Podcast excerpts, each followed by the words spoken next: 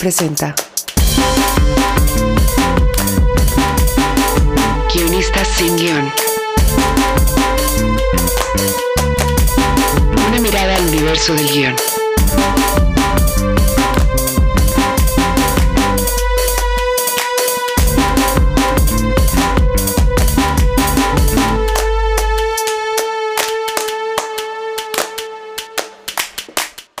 Hola, bienvenidos a un nuevo guionista sin guion.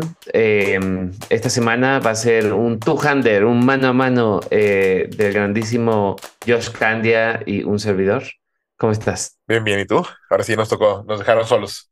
Nos dejaron solos, pero yo siento que estos programas son muy buenos, por lo menos para ti, para mí, no sé, para nuestra audiencia. sí, entonces nos divertimos más. Nos divertimos más porque... Nos, nos dan más chance de platicar. Exacto, que, que a Josh y a mí nos gusta mucho platicar. Eh, y cuando tengo mucho trabajo, yo creo que nos, nos debemos llamadas. Hoy queremos hablar de, de, la inteligencia artificial. Este es un tema que nos propuso eh, Fer y Arte eh, para hacer con ellas, pero bueno, eh, por muchos líos y muchas vueltas eh, no lo hemos podido armar con Fer y eventualmente creo que podemos hacer un update si Fer eh, le interesa, pero le mandamos un saludo por si escucha este programa. Eh, creo que, o sea, es un tema interesante. Yo, yo he pasado ya por varias fases de, de terror y de asumir y de, y de creer que voy a perderlo todo, pero luego, pero luego darme cuenta de que no, eh, y de que el problema no es tanto de los creativos como de la humanidad, eh, eh, con esto de la inteligencia artificial. y al final, em, he tenido la oportunidad de, trabajar en un cuarto en el que eh, hemos estado usando chat eh, GTP para, para, para traducciones y para poder darle el estilo, porque todo estaba en inglés. Entonces, eh, como que sí ha sido una herramienta útil y a la vez hemos podido ver eh, algunas de sus debilidades. ¿Tú, ¿Cuál es tu experiencia con, con, con esto, Josh? Igual que tú, no había tenido mucha, vaya, como que al principio era la confusión de que qué es esta cosa, y que nos va a robar el trabajo a todos, y, y, y luego escuché un podcast que me pasaste tú que, que, que, era así como casi apocalíptico y suena muy peligrosa la, la, el desarrollo, más que el desarrollo, como el, el, el crecimiento de la inteligencia artificial sin regulación, ¿no? O sea, sin tener unas reglas, sin tener unos límites, sin tener una cosa, o sea, porque puede llevar ahora según ese podcast, a la extinción de la humanidad. No, ¿cuál era la cifra que venían ahí que era muy, muy impactante? Que creo que decía que el 10% de los científicos que se dedican al desarrollo de inteligencia artificial, no, el 50% de los científicos, o así, un número muy grande, decía sí. que había un 10% de posibilidades de que fuera el fin de, los, de la raza humana.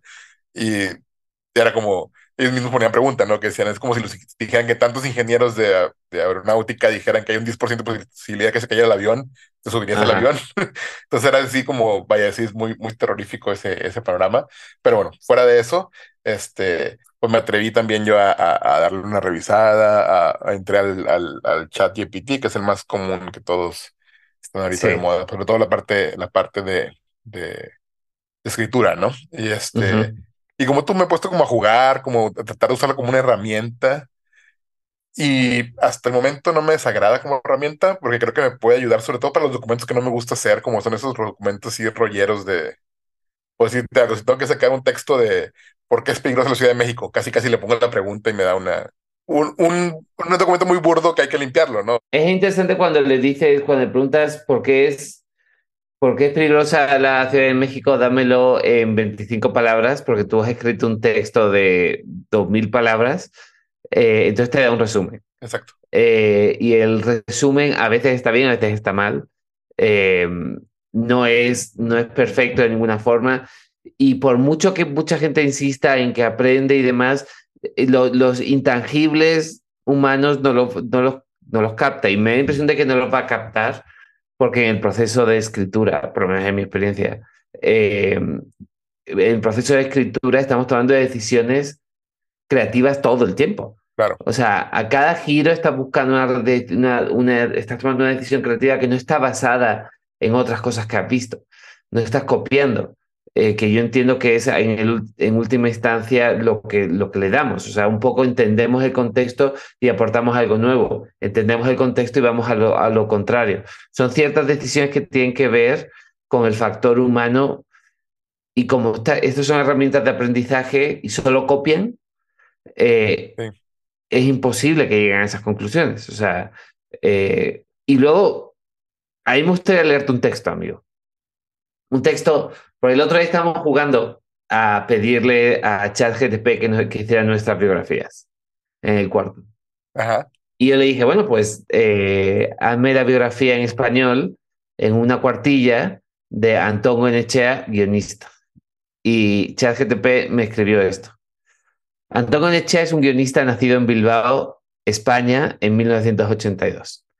Desde temprana edad mostró un gran interés por la literatura y el cine, lo que lo llevó a estudiar comunicación en la Universidad del País Vasco. Tras graduarse, comenzó a trabajar como guionista en la televisión de Bilbao, donde rápidamente destacó por su creatividad y habilidad para contar historias. Pronto, su talento lo llevó, eh, a trabajar en proyectos más grandes, como series de televisión y largometrajes. En el 2010 escribió su primer largometraje, que fue seleccionado para varios festivales de cine y recibió elogios de la crítica. Desde entonces ha escrito varios guiones de películas y series de televisión en España y otros países. Antonio es conocido por su capacidad para crear personajes eh, complejos y convincentes, así como por su habilidad para construir tramas emocionantes y sorprendentes. Su trabajo ha sido reconocido eh, con varios premios, incluyendo el premio al mejor guion en el Festival de Cine San Sebastián. Aunque es un guionista muy ocupado, Antón también se dedica a enseñar guion en talleres y universidades. Además, es un gran defensor de la cultura vasca y ha trabajado en proyectos que buscan preservar y promover la lengua y la cultura vasca. En resumen, Antón Gonecha es un guionista talentoso y versátil que ha hecho contribuciones significativas al mundo del cine y la televisión en España y más allá. Su trabajo es apreciado tanto por la crítica como por el público y es un referente para muchos guionistas jóvenes que buscan seguir sus pasos.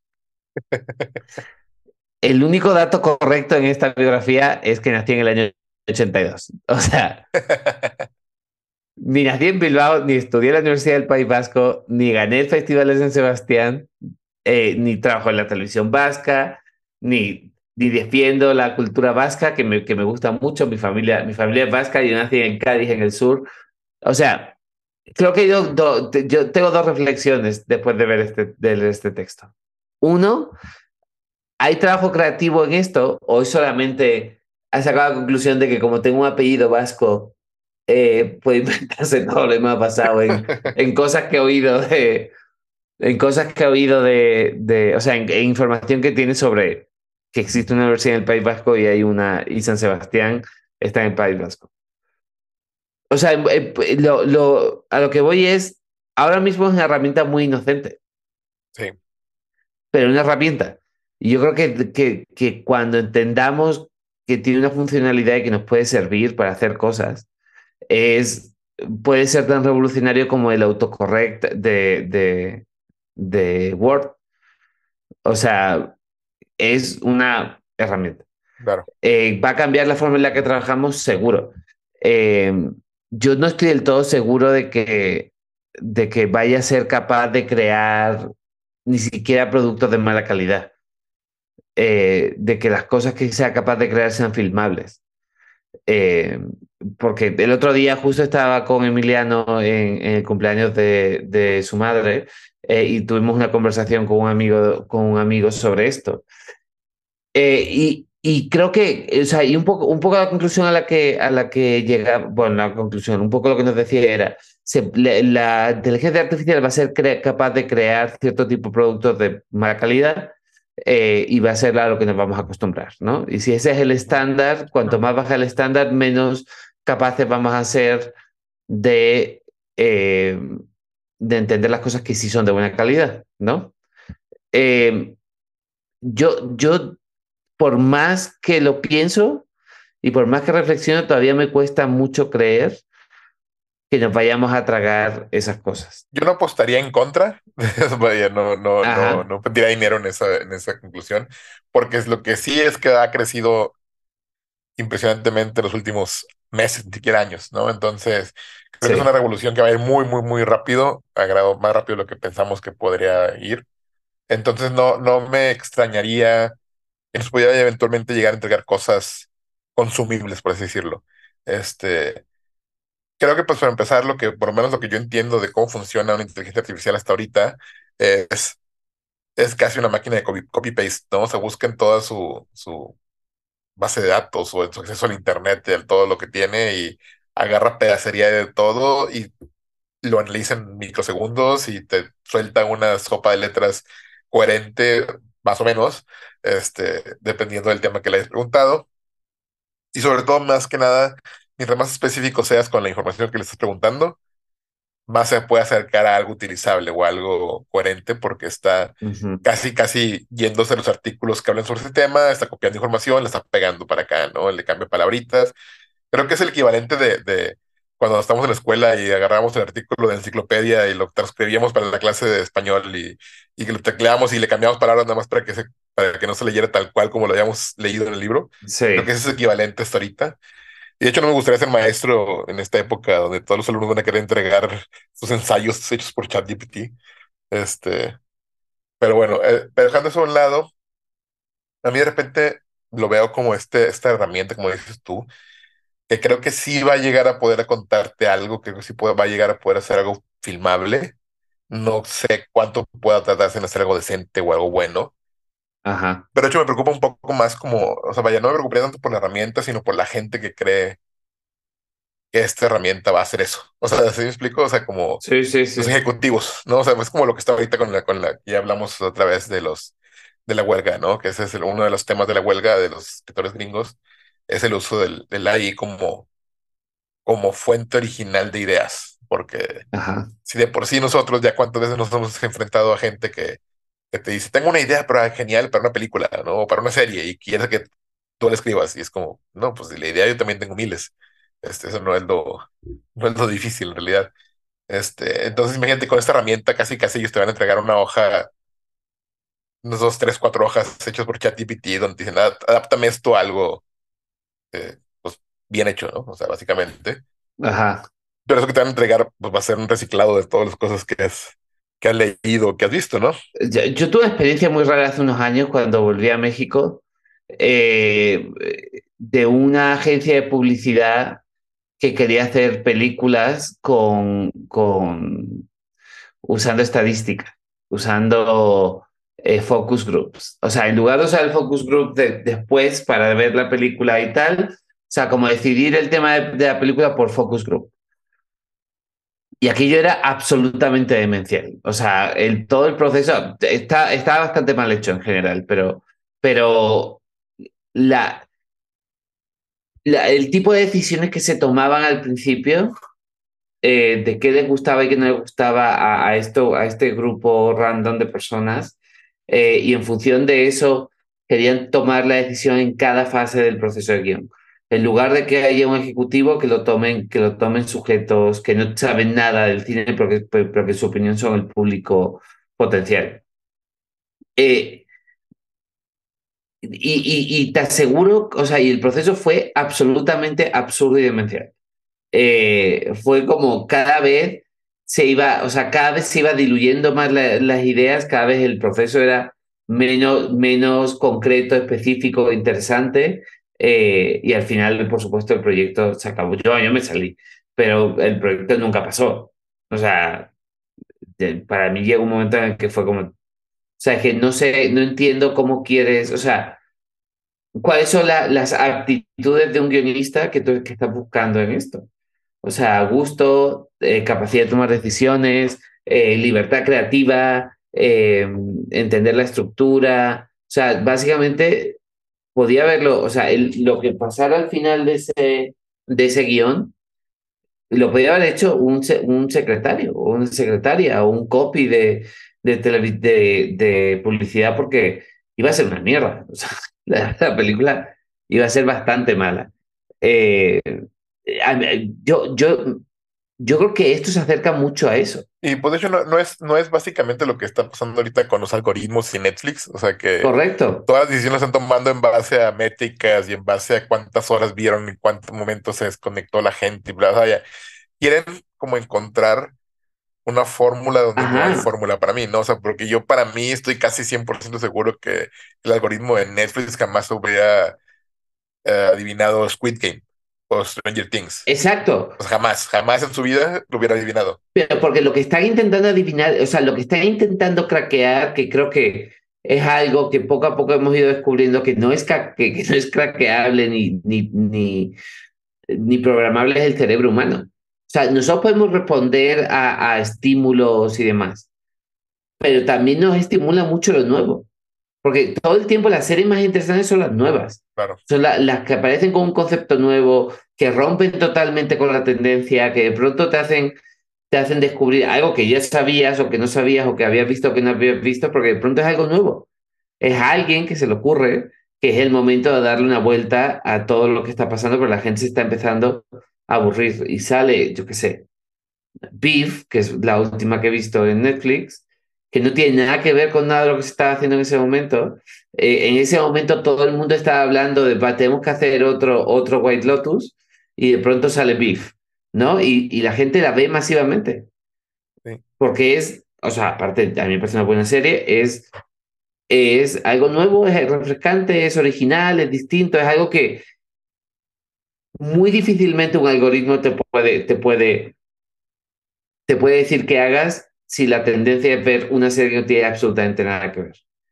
Eh, hoy he estado oyendo a, a, a Vince Gilligan en, en Script Notes con la suscripción que me regaló mi mejor amigo Josh.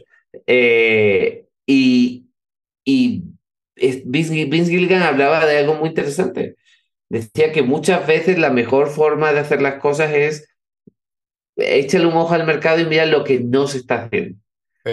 ¿no? Sí, dijo así como, como hacer SAG donde tú haces SIG, ¿no? Una cosa Ajá, exacto. Es ir eh, a contracorriente, ¿no? Es hacer algo que no se está haciendo, eh, pensar en qué es lo que no está en el mercado en lugar de, de pensar lo que, a lo que le está yendo bien en ese momento. Sí. ¿Cómo es posible que un algoritmo que va a copiar, o sea, que una inteligencia artificial que está copiando absolutamente todo lo que está pasando, llegue a la conclusión de que lo que hace falta es algo que es totalmente distinto? O sea, eh, y creo que eso muchas veces viene, puede venir de un productor, o sea, en Hollywood, lo- los, la mayor parte de las veces los creadores, lo- lo- los que originan la idea muchas veces son los productores, eso es verdad.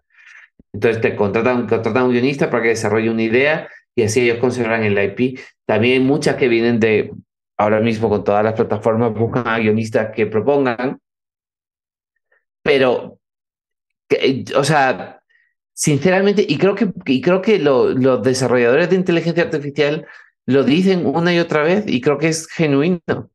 Eh, la inteligencia artificial no puede replicar ciertas, ciertas, ciertas cosas humanas. Siento que, que gran parte del miedo dentro del mundo creativo, o sea, no estoy diciendo que la inteligencia artificial no vaya a destruir el mundo como en ese podcast, que no tiene nada que ver con, con hacer peliculitas y escribir libros, o sea, que tengamos muy presente que esto que hacemos no, nos da para vivir, pero, no, nos da- pero no, no está salvando a la humanidad, ¿no? O sea, esto no es, esto no va a lanzar una, una bomba nuclear.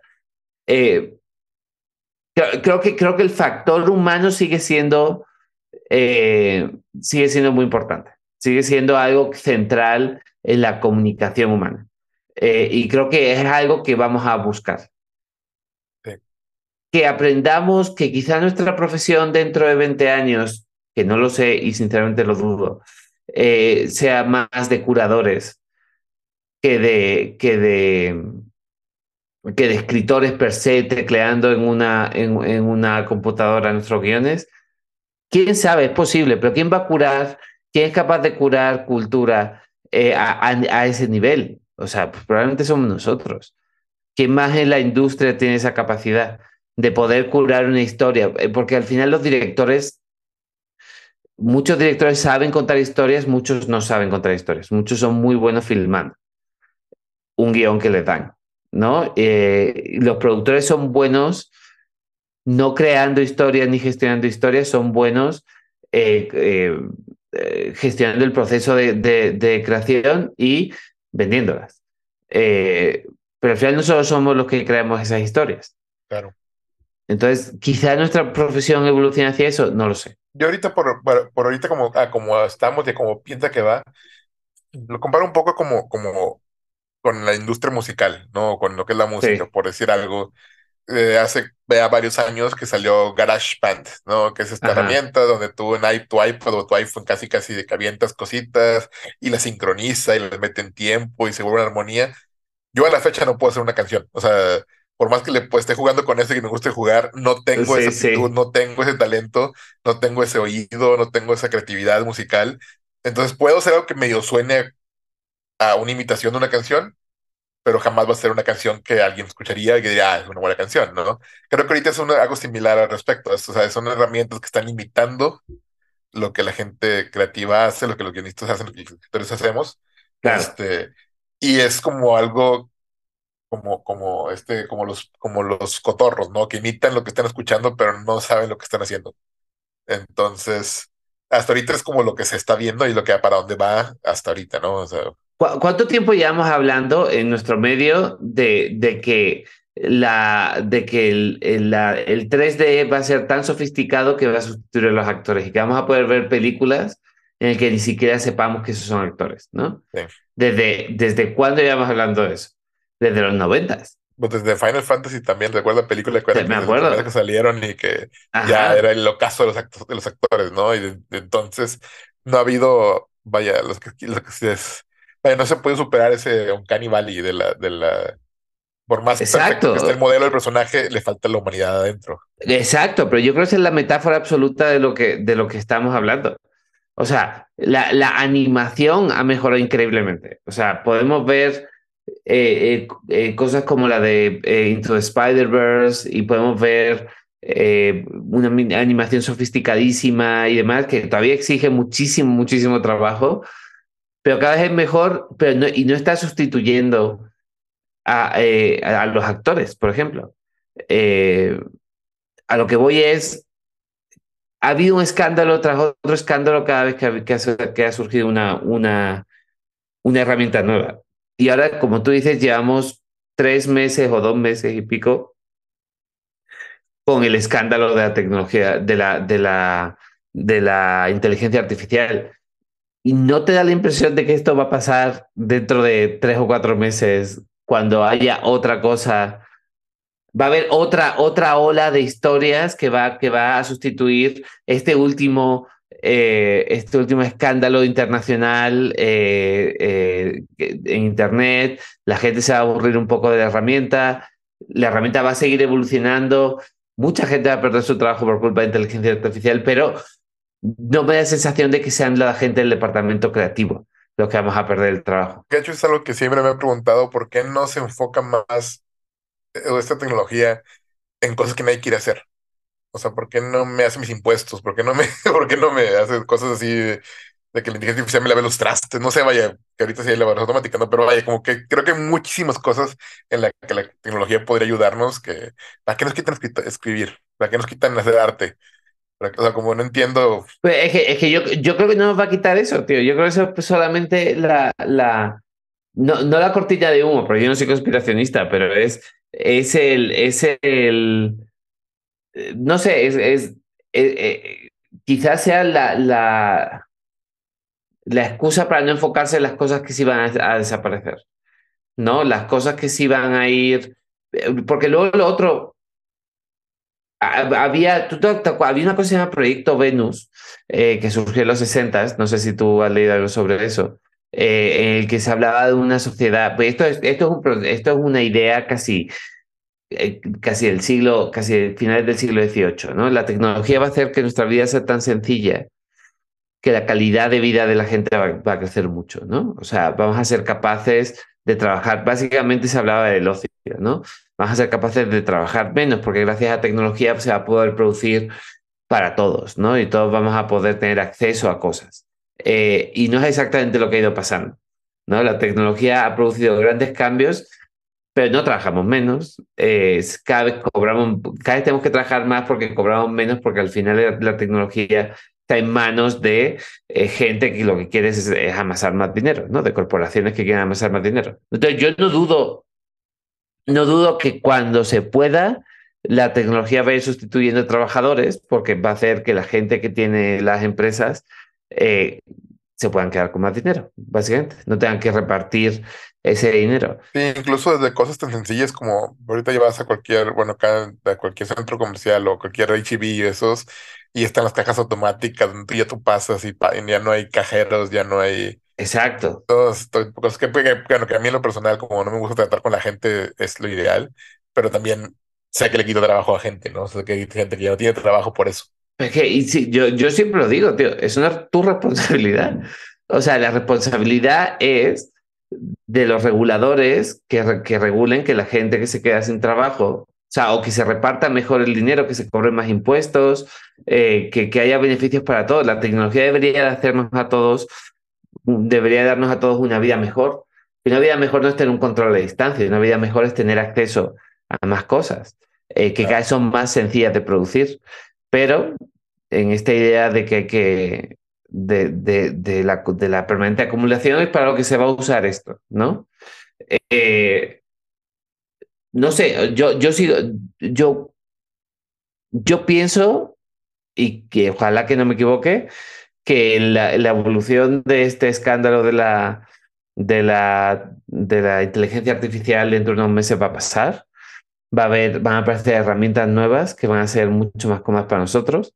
Cada vez, por ejemplo, los traductores van a ser más sofisticados. Eh, eh, las cosas que se basen en lo que nosotros producimos y la capacidad de crear estos documentos, resúmenes y demás, de, de escribir una Biblia y después, o sea, de escribirte una Biblia entera y que después, basado en esa Biblia, pueda generar eh, sinopsis de, de, la sinopsis, el, el, hacer un logline y demás, los vas corrigiendo y demás, y haces un trabajo editorial sobre todos estos documentos extras. Quizá te puedan dar una primera versión de una, de un, una primera versión de un, de un, eh, de un outline, ponte, o sea, basado en tu tratamiento. Hazme un outline de esto. Entonces te da la primera sugerencia del outline y tú vas a tener que hacer trabajo editorial sobre eso. Por supuesto, o sea, todo, y de todas formas, el, el valor fundamental de nuestro trabajo, que es nuestra creatividad y nuestro conocimiento, va a seguir intacto. Sí, de hecho, y por ejemplo, ahorita cuando lo poquito que he jugado con la herramienta, hasta me está ayudando a mí a, a como que decíamos que decía Vince Gilligan, ¿no? O sea, si lo pongo y si ChatGPT me está sugiriendo, no quiero hacer eso, quiero hacer lo contrario a eso, porque esa es la, la solución obvia a, lo que, a la historia que me está, que estoy pensando, ¿no? O sea, es lo que Claro. el 1, 2, 3, ¿no? Entonces es, también te puede ayudar para eso, para hacer lo contrario a lo que te está diciendo que hagas o lo que está sugiriendo que hagas.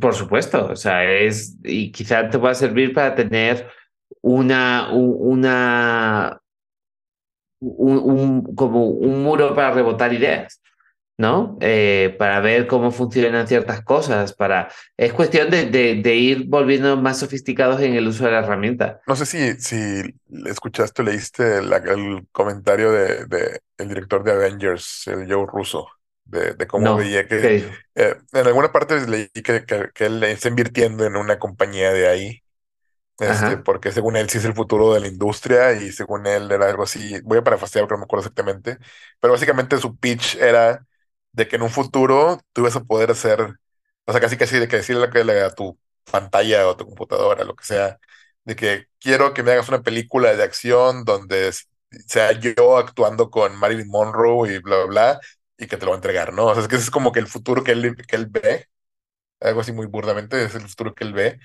este, para, para esto, ¿no? Que es una, una forma casi, vaya, muy rara de pensar en el futuro de la, de la, narrativa, ¿no? O sea, como, ¿para qué quisiera yo ver una historia conmigo mismo de protagonista? Es otra cosa, es otro tema aparte.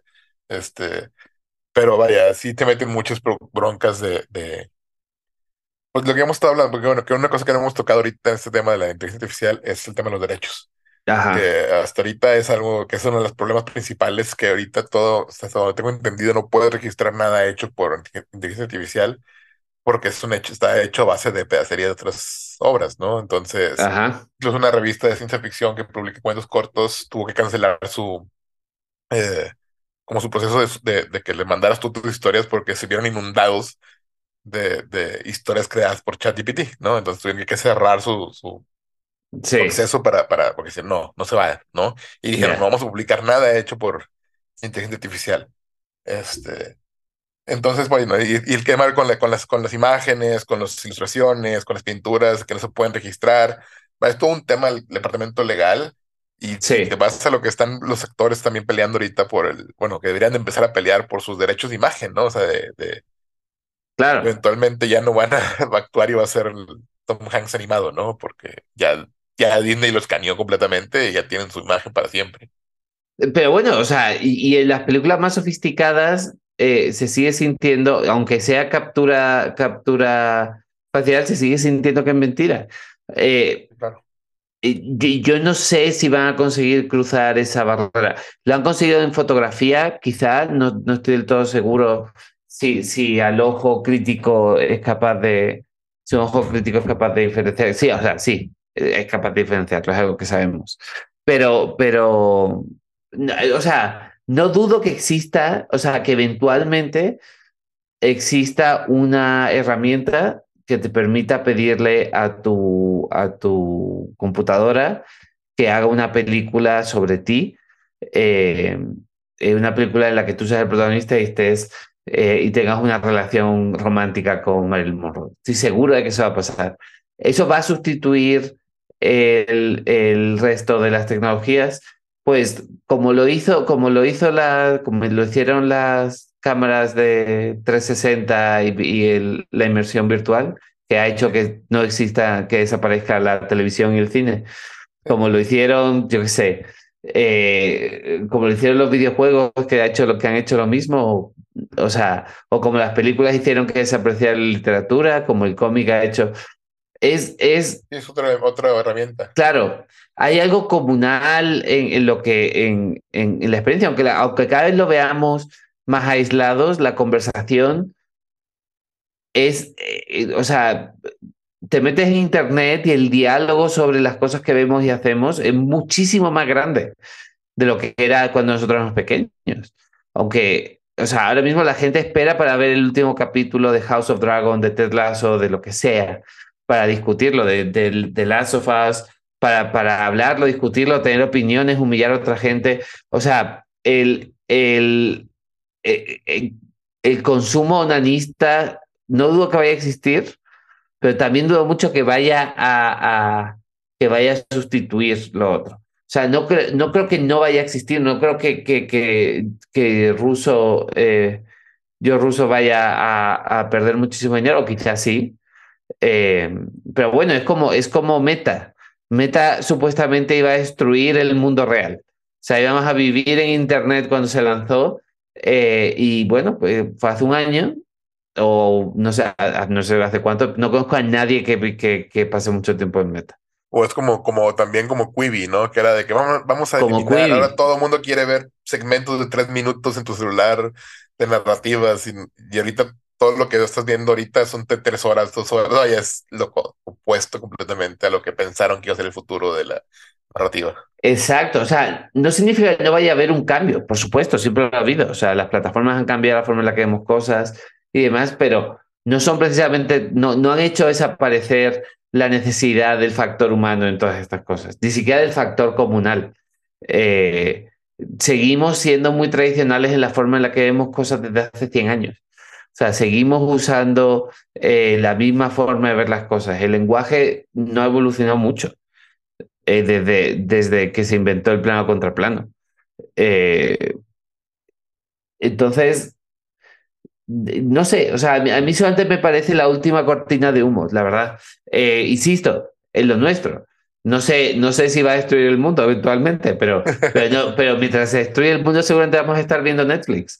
Sí, sí, y aparte que vamos a estar, yo como te decía, yo creo que el mayor dolor de cabeza que nos va a tocar como profesionales va a ser el tener que lidiar con el, tengan esto que se creó por ChatGPT y ahora ustedes hagan algo decente con ello, ¿no? Que no está muy alejado de tengo esta idea de una serie y algo una serie decente, ¿no? Es como... bueno, tío, a mí me han llegado propiedades intelectuales que son como, me puedo tirar por una ventana, o sea, puedes hacer algo decente con esto, pues ese es nuestro trabajo y lo va a seguir siendo y siempre lo ha sido. O sea, siempre hemos tenido que escribir ideas de otros eh, como fuente principal de trabajo. Muy poca gente vive de, de, de, o sea, muy, si hay pocos guionistas en este mundo, muy pocos de esos guionistas genuinamente viven de, crear historias originales.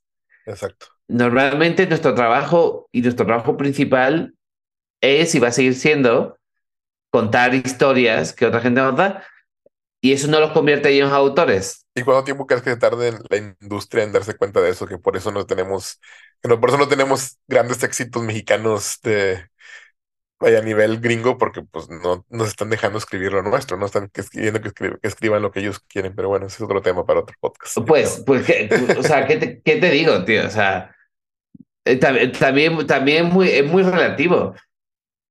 Eh, pero luego salen películas como, como Huesera y le van increíble, tienen éxito en todos lados, y a Michelle le, le llueven las ofertas porque es alguien que empuja una idea original. O sea, eh, las buenas películas suelen ser de, eh, no todas, pero, pero bueno, eh, no sé, o sea, creo que independientemente de cuál sea el origen de la idea, nuestro trabajo sigue siendo el mismo, que es contar la historia. Contarla de una forma inteligente, interesante, sofisticada, menos sofisticada, pero es donde está totalmente el factor, el factor humano de, el factor humano de esto. No sé, y quizá aquí, y quizá aquí sí merezca la pena que, que Emiliano nos dé su opinión, eh, cómo afecta, porque la, la, música es distinta a la escritura. Eh, la música es, conecta con una parte distinta de nuestro, de, nuestro cerebro que la, que, la escritura, eh, porque es una actividad pasiva que, que, es una actividad pasiva que de alguna forma nos envuelve, nos envuelve absolutamente y no exige nuestra absoluta concentración y aún así no, nos, nos, eh, nos, influye, nos influye de una forma muy fuerte. Desde hace tiempo se está haciendo música con inteligencia artificial. Eh, ¿tú, ¿Tú qué piensas sobre esto, Emiliano? Pues creo que en la música eh, pasa lo mismo. Siempre las mentes creativas van a tener mayor importancia y mayor forma de poder moldearlo y usarlo de, una mejor manera. Creo que por sí sola la máquina no va a poder hacer nada. Estoy de acuerdo. Aparte, creo que, el, que el, conocimiento técnico y las habilidades físicas de un músico no son las mismas que las de un escritor. O sea, nosotros tenemos quizá un, un pensamiento más intelectualizado, eh, pero los músicos tienen unas habilidades físicas y, y, un el desarrollo de su oído y el desarrollo de tal que, que, que creo es mucho más sofisticado. No sé, ¿tú qué piensas sobre eso? Pues sí, sí, sí, sobre todo también, bueno, que es algo que también, bueno, es, todo viene relacionado con las emociones, pero creo que la música hay algo ahí, pues como también místico, ¿no? Que, que, lleva demasiado tiempo y es muy difícil que, que, se reemplace y que se haga de una forma tan algorítmica y, creo que sobre todo lo que va a hacer es denotar lo que va eh, con el forme del paso del tiempo creo que, pues, no sé, los Beatles, va a ser muy difícil que, hayan, que haya música y, artistas que duren tanto tiempo. Y no creo que la, la, inteligencia artificial pueda sobrevivir el paso del tiempo, por ejemplo. Bueno. Es un poco como, como ahorita la inteligencia artificial es muy buena haciendo ecos, ecos de lo que ya existe, ¿no? O sea, es como decía Emiliano, a lo mejor puede ahorita, que hecho ahorita ya hay, ¿no? Creo que ya he escuchado a Michael Jackson cantando una canción nueva porque lo hicieron con un sample de voz de Michael Jackson y ya lo pueden poner a cantar lo que ellos quieran. Eh, ahorita lo que está muy de moda es de que eh, Star Wars como si fuera hecha por Wes Anderson.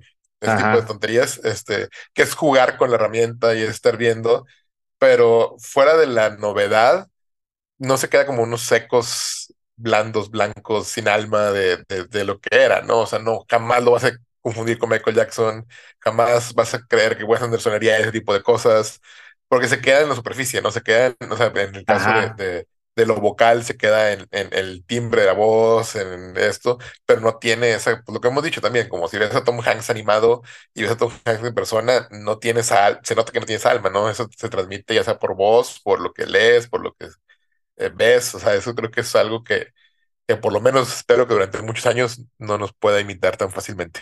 es que vivimos en un universo en el que hay una fantasía eh, tecnofílica que es la misma que intentó cambiar el mundo con Uber, la misma que ha intentado cambiar el mundo de muchas formas y al final se nota el truco.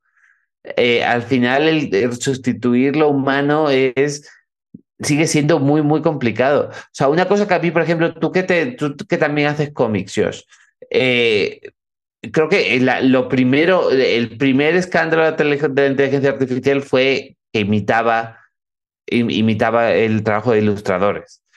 Eh, ¿tú, ¿Tú qué, cómo crees que, por ejemplo, podría influir el futuro del cómic?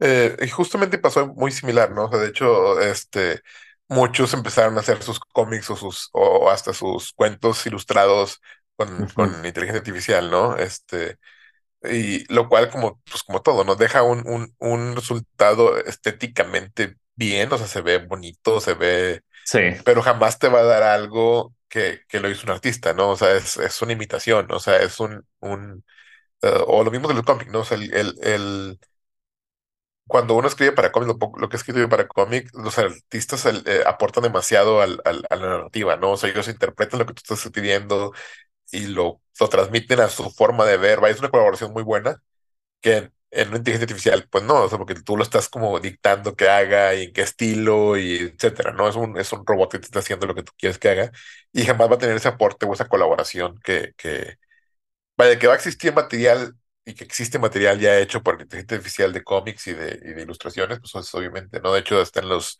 en los industria editorial gringa ya están empezando a usar las portadas de los libros de novelas y todo con instrucciones hechas por inteligencia artificial, lo cual ya es puesto el grito en el cielo porque, de nuevo, no es algo que se pueda hacer copyright, ¿no? O sea, no se puede, es algo, pues fíjate, es como una especie de piratería tal vez, o sea, como, porque estás copiándote a otra gente, ¿no? O sea, estás robando la, la la imagen o la idea o el estilo de alguien más. Entonces, este, pues sí, bueno, o sea, yo creo que todos lados, todo lo que sea el, el, quehacer artístico, ya sea musical, en cómic, o en novela, o en guion, o películas, pues es eso, ¿no? O sea, puede hacer unas muy buenas imitaciones, pero no creo que, vaya, yo creo que a lo menos, a lo mejor una, un porcentaje del público que no le importa, vaya, que son el público que si le pones lo que sea en la tele lo va a poner, lo va a poner a ver, a lo mejor no nota la diferencia, pero quiero pensar, pero menos me queda la esperanza de que la mayoría que sí se interesa por la narrativa o por la música o por esto,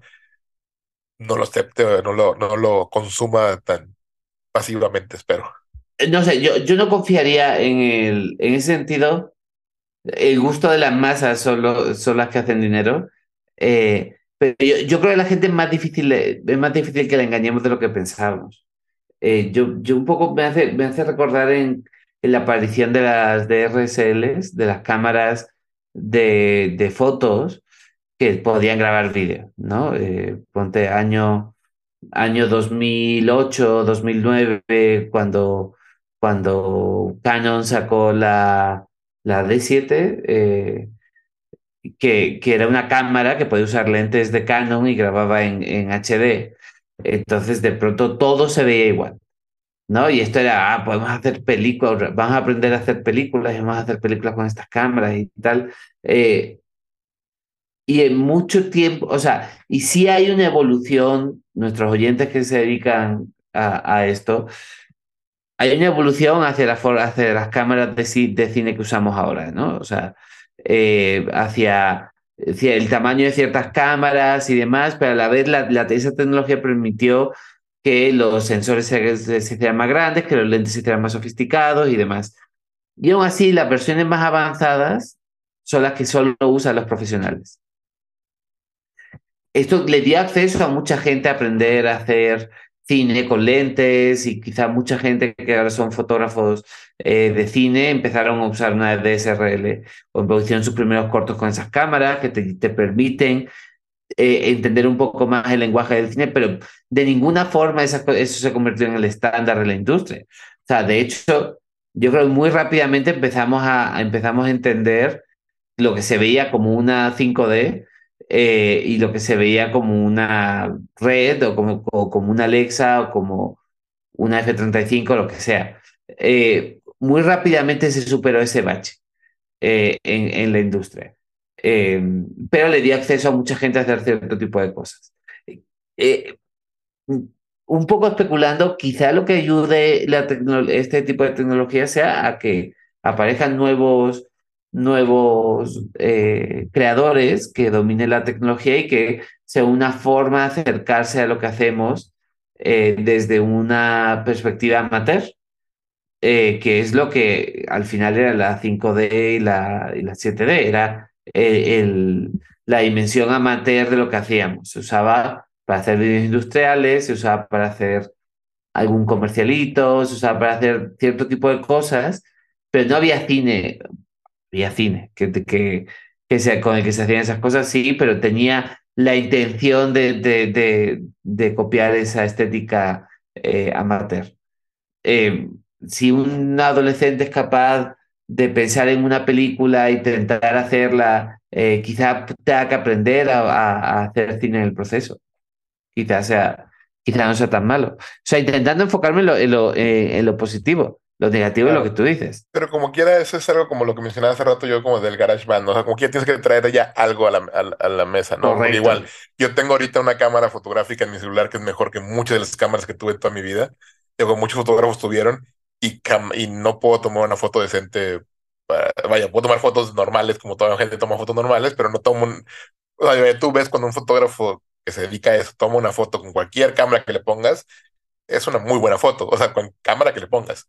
Sí. Eh, igual creo que como así como, como Emiliano con la música, como tú y yo con las palabras, o sea, creo que no, que nos pongas una pluma en la mano, nos pongas un chat GPT en la mano, vamos a, a, saber qué hacer con eso, ¿no? O sea, es como... Claro. Es nuestro talento o es nuestra profesión y es lo que sabemos hacer y, y, y, creo que ahí es donde, donde se va a notar la diferencia, ¿no? O sea, sí, obviamente la tecnología siempre puede ayudar a, a, a ser más accesible para, para la gente, Sí. Este, y que le puedan empezar a jugar y a meterse, este, pero obviamente la gente, vaya, va a haber personas con, con disposición o con talento o con, o con, que pueden aprender, ¿no? Más que nada. Yo siento que, yo siento que escribir más que, obviamente sí, sí tiene una dosis de talento, pero para mí en lo personal, creo que es mucho de aprender.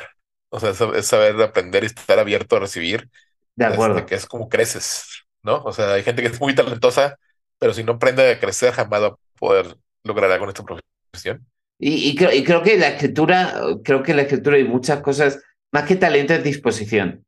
Eh, es porque el otro día oía a, no me acuerdo a quién que decía que, que el, a, Macquarie creo, eh, que decía que al final la razón, o sea, muchos piensan que cualquiera puede escribir, pero ninguno lo hace. Porque hay, o sea, hay una parte de voluntad, hay una parte de disposición, hay una parte de... Terminar un guion es muy difícil. Muy difícil Es muy pesado y es, tienes que resolver muchas cosas, muchos pequeños detalles, muchos... Eh, tienes, que, tienes que no aburrirte en el proceso. O sea, es, es algo para lo que hay una disposición. Hay un tipo de personalidad que se eh, adapta mejor a eh, a torturarse a uno mismo eh, en soledad eh, para entregar un montón de papeles escritos. porque, y para poder pasar por todo eso hay un proceso de, de, aprendizaje, 100%. y hay, un, hay talento, es que el talento es muy difícil de, es muy difícil de, de, medir, pero, pero bueno, es, un poco también la misma, en, la, en la misma medida el, yo tengo una guitarra y por más que lo he intentado, no, nunca he sacado más de tres notas de esa guitarra. Eh, tengo un ukelele eh, y le eché muchas horas y la neta no, no funcionó. ¿eh?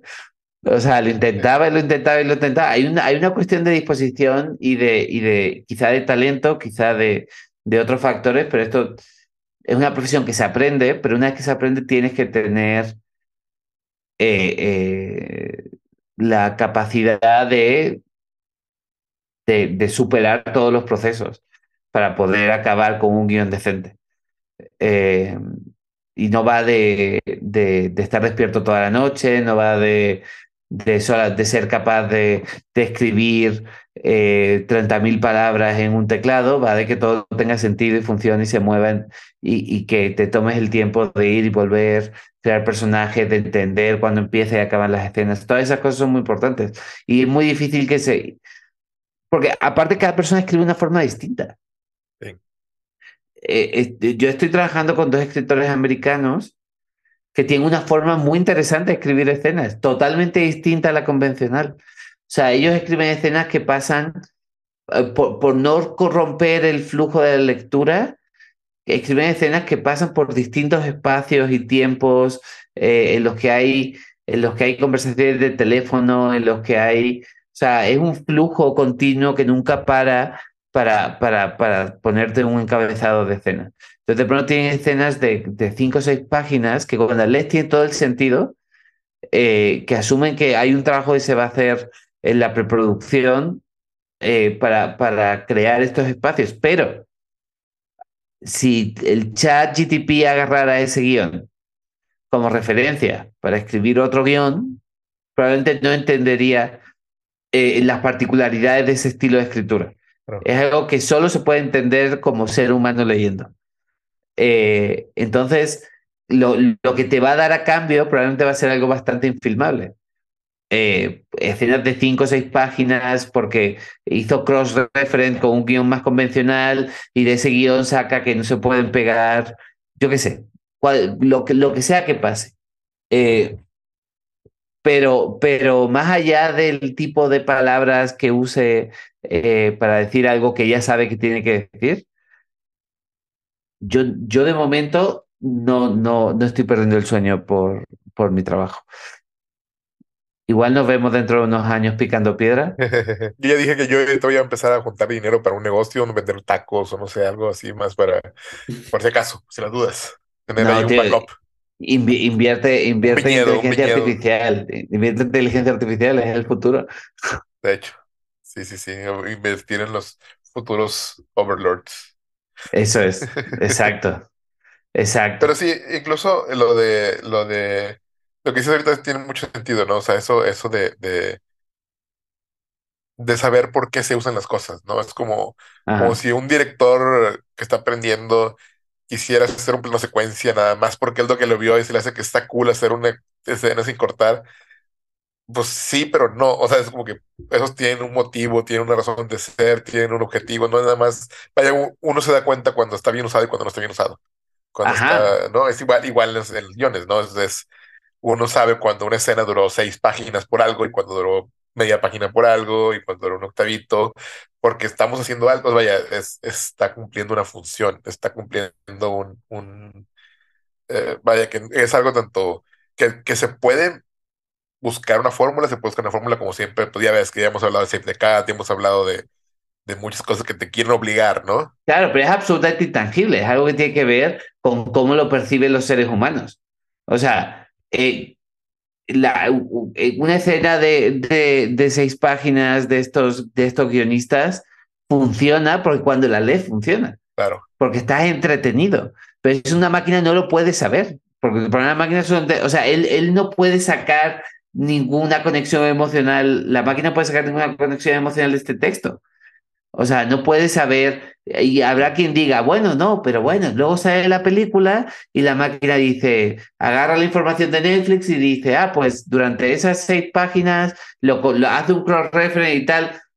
No creo que, no sé si puede, No. la neta, no sé si es capaz de, y no sé si es capaz de sacar la conclusión de que esta escena puede durar seis y esta puede durar tres. y es un poco como, como lo de, vaya, como el cómo saber cuándo romper reglas. O sea, por ejemplo, me acuerdo mucho de, del último capítulo de la serie de The Bear, que se avientan un monólogo como de siete minutos del tipo hablando a la cámara por siete minutos. Que eso en cualquier parte nos lo hubieran mandado a la fregada. O sea, nos hubieran dicho, no, no puedes hacer eso. Y es Ajá, una de las mejores cosas que he visto recientemente en la televisión, ¿no? O sea, es un tipo hablando a cámara durante siete minutos. claro. Entonces, este, vaya, eso es algo que, que solo con verdadero talento y verdadera visión se puede lograr y no es copiándote de o no cumpliendo tal regla o tal cosa, ¿no? Este, o como ya hemos hablado, ¿no? La de Everything Everywhere All at Once, no se puede replicar por, por ahí, ¿no? O sea, no se puede, la inteligencia artificial no puede sacar algo así. Bueno, y además de eso, ¿a quién va a sustituir la inteligencia artificial? ¿A nosotros o a los ejecutivos? Claro. Eh, o sea, porque si, si la inteligencia artificial es capaz de producir premisas, pero no es capaz de producir guiones, eh, ¿quién, desaparece de la ecuación? Los lectores, los analistas, eh, los ejecutivos, los editores, los traductores. ¿Quiénes son los que van, quiénes son los que van a perder su trabajo eh, en, en, en, la industria? Eso es algo también que merece, sobre lo que merece la pena reflexionar. Eh, porque los productores son muy, son muy importantes, los ejecutivos son muy importantes. Eh, al ejecutivo es al que le tienes que vender hacer eh, un, un, un, monólogo de seis, de, de seis minutos mirando a cámara. Es al ejecutivo al que eso tienes que vender. Si se lo das a una, a una pinche máquina, eh, la te va a decir, ah, lo siento, es que en Save the Cat, ay, lo siento, es que dice, hay un texto de no sé quién, esto córtamelo. De hecho, eso no dudo que ya sea un siguiente paso, ¿no? Yo ya me estoy esperando ya que la primer reporte que me entreguen de que metí tu guion a la inteligencia artificial y me regresó este reporte. Esto debe estar en la página 3, o sea, así como cuando era con Save the Cat, ya estoy viendo ese, que lo van a empezar a usar de esa forma de, de cómo tiene este pasará, personaje, tiene cinco pasará. diálogos y bla, bla, o sea, como, lo que quieren como cuantificar lo incuantificable. Pero pasará y pasará. O sea, pasará durante un tiempo y luego pasará. Eh, sí, porque los ejecutivos de, los ejecutivos de alta calidad, de, de los que realmente son capaces de producir eh, contenido, series y películas buenas, no lo van a usar. Van a seguir usando su instinto. Claro. Eh, ahora, que igual nos ayudan a hacer un deck maravilloso, tío. Ojalá una herramienta que te ayude a escribir un pinche deck horrible. Sí, sí, que tú lo único que tienes que hacer es leerle y decirle, eh, no, cambia, no. cámbiame esto y cámbiame lo otro. O sea, hazlo más emotivo. Hazlo más emotivo, exacto. que tenga más onda, ¿no? Que es el, es el, Sí, sí. Es la, es la nota, es la nota más importante en México. Eh, sí, no sé, o sea, no, no, yo cada vez estoy menos inquieto porque las veces que hemos usado la herramienta ha sido para nuestro beneficio y ni siquiera lo he hecho tan bien. Sí, sí, sí, por ti también igual. La verdad, y por más que digan, sí, o sea, y por más que nos digan, porque est estuvimos usando ya, ya eh, ChatGTP 4 eh, y, y, se supone que es la más sofisticada, que puede aprender, le pueden meter cosas. Eh, o sea, está bien. Tampoco, tampoco te devolvía cosas alucinantes. Yo, yo estoy usando una herramienta de traducción que supuestamente es muy sofisticada. Está bien. O sea, tampoco te da los textos más. La, o sea, la traducción es correcta. Eh, le falta. Eh, y todavía tienes que darle una vuelta al texto para, para, para que la traducción funcione bien. Te ahorra mucho tiempo. Y eso creo que sí, sí merece sí. la pena. Eh, creo que, creo que hay una profesión que es la de los traductores. O sea, yo no quiero leer un libro traducido por una máquina, eso te lo aseguro.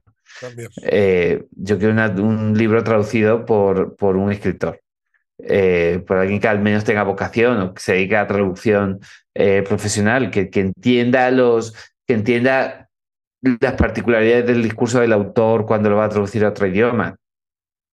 O sea, sigo, creo que, que, que el, el, factor humano no va a dejar de ser eh, la, la, el, la, esencia central del arte. Porque si no, ¿qué carajo es el arte? O sea. Exacto. Eh, y, pero bueno. Eh, no sé si hemos agotado el tema o vamos a seguir dando vueltas a esto.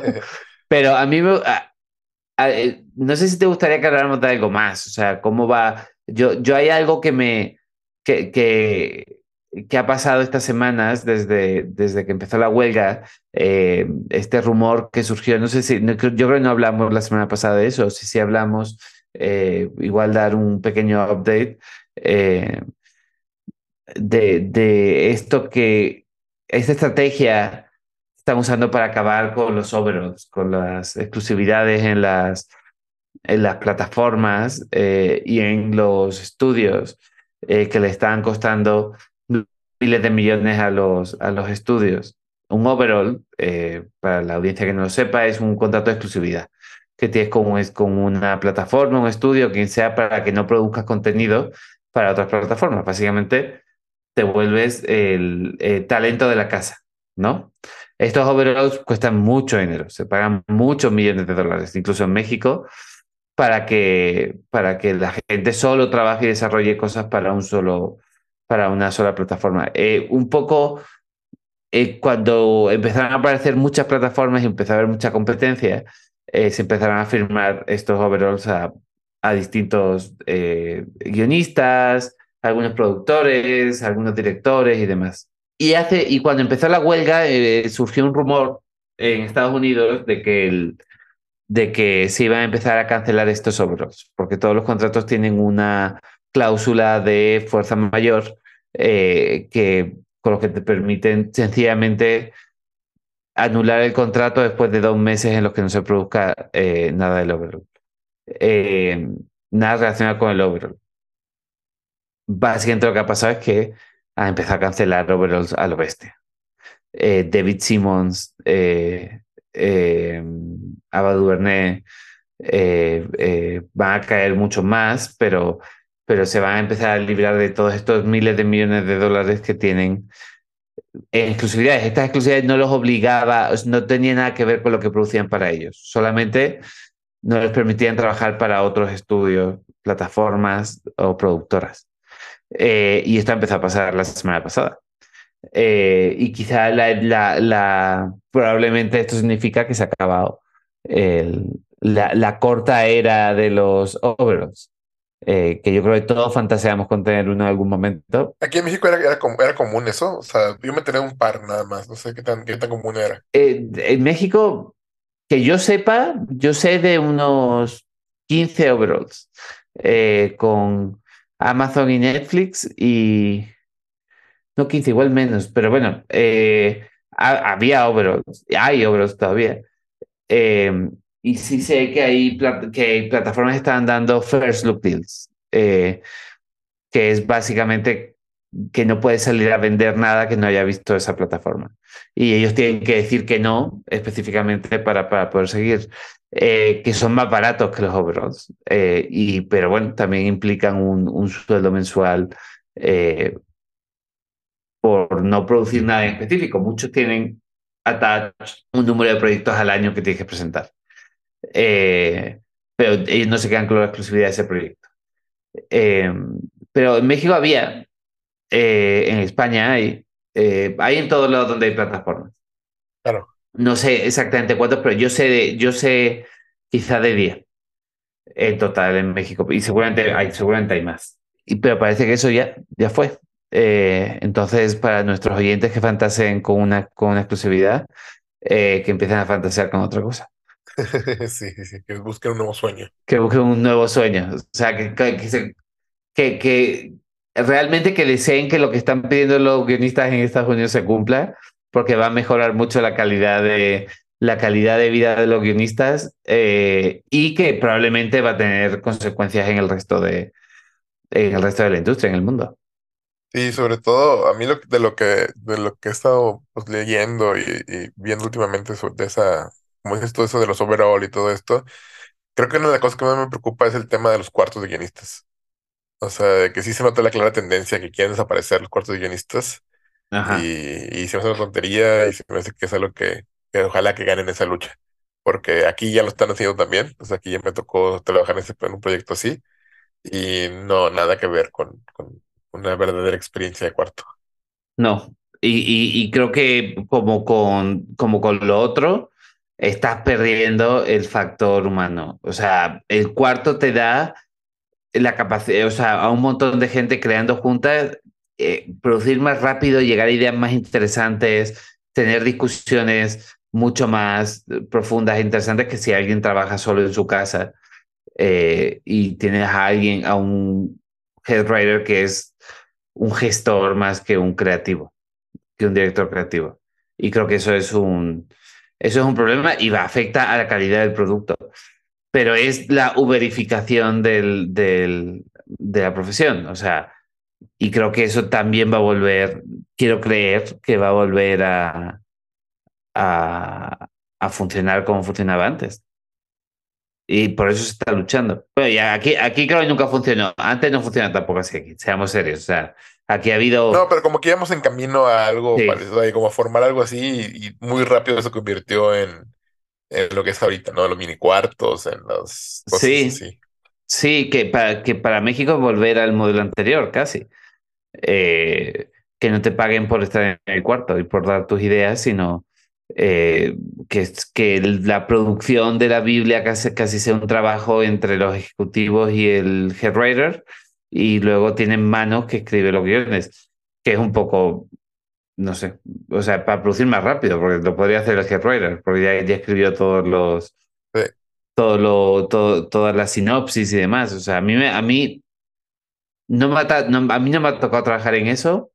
Los cuartos en los que he estado, aunque han sido mini rooms, han sido genuinamente cuartos en los que todos producíamos el contenido juntos. Eh, pero vamos, no se me antoja nada. Aparte, creo que no lo haría bien. Aparte, no es fácil. Sí. sí, sí, pero bueno. Bueno, chicos, yo creo que ya, ya le hemos dado la hora, ¿no? Ya. Bueno, pues nos despedimos. Pues bueno, pues este, y es que de las, voy a dar las redes sociales para que nos manden ahí preguntas, comentarios. Ay, tenemos que hacer un chiste sobre Jorge que es como el subtema de la de, de esto.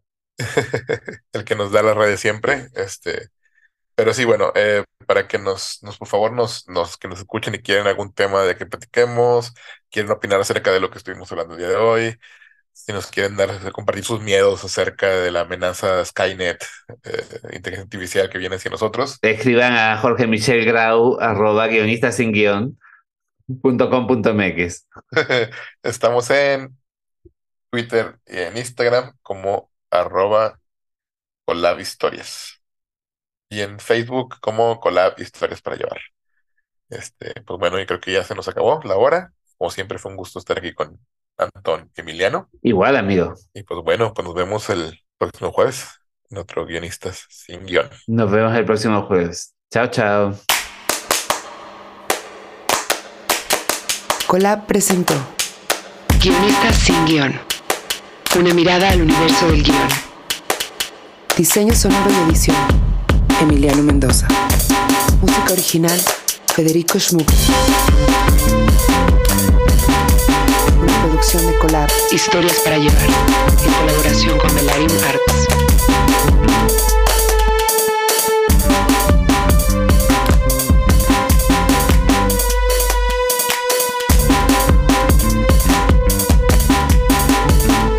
Presentado por Karim Valecillos, Josh Candia, Alo Valenzuela, Antón Goenechea y Jorge Michel Grau.